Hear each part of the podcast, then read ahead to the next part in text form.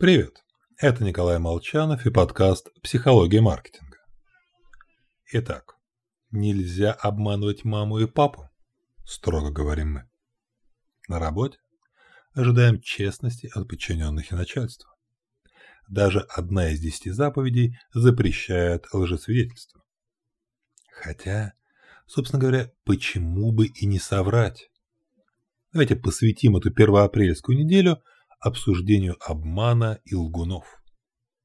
Обман – это вовсе не какой-то специфический человеческий изъян. Скорее наоборот, в природе он повсюду.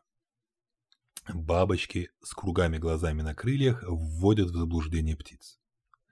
Для бактерий и вирусов обмануть иммунную систему, выдав себя за своего, чуть ли не основная задача.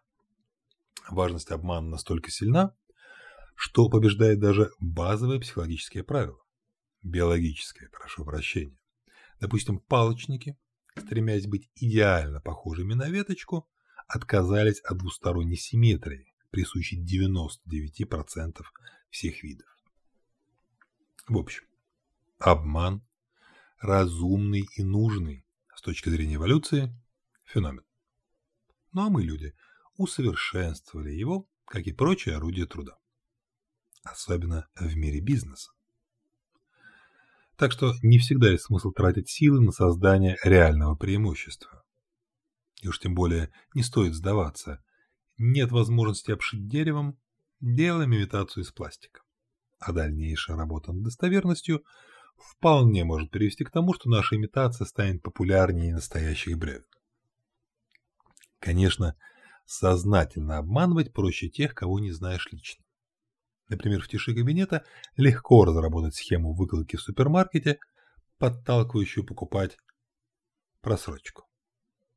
Маркетолог здесь как пилот бомбардировщика, жертвы далеко и не видны.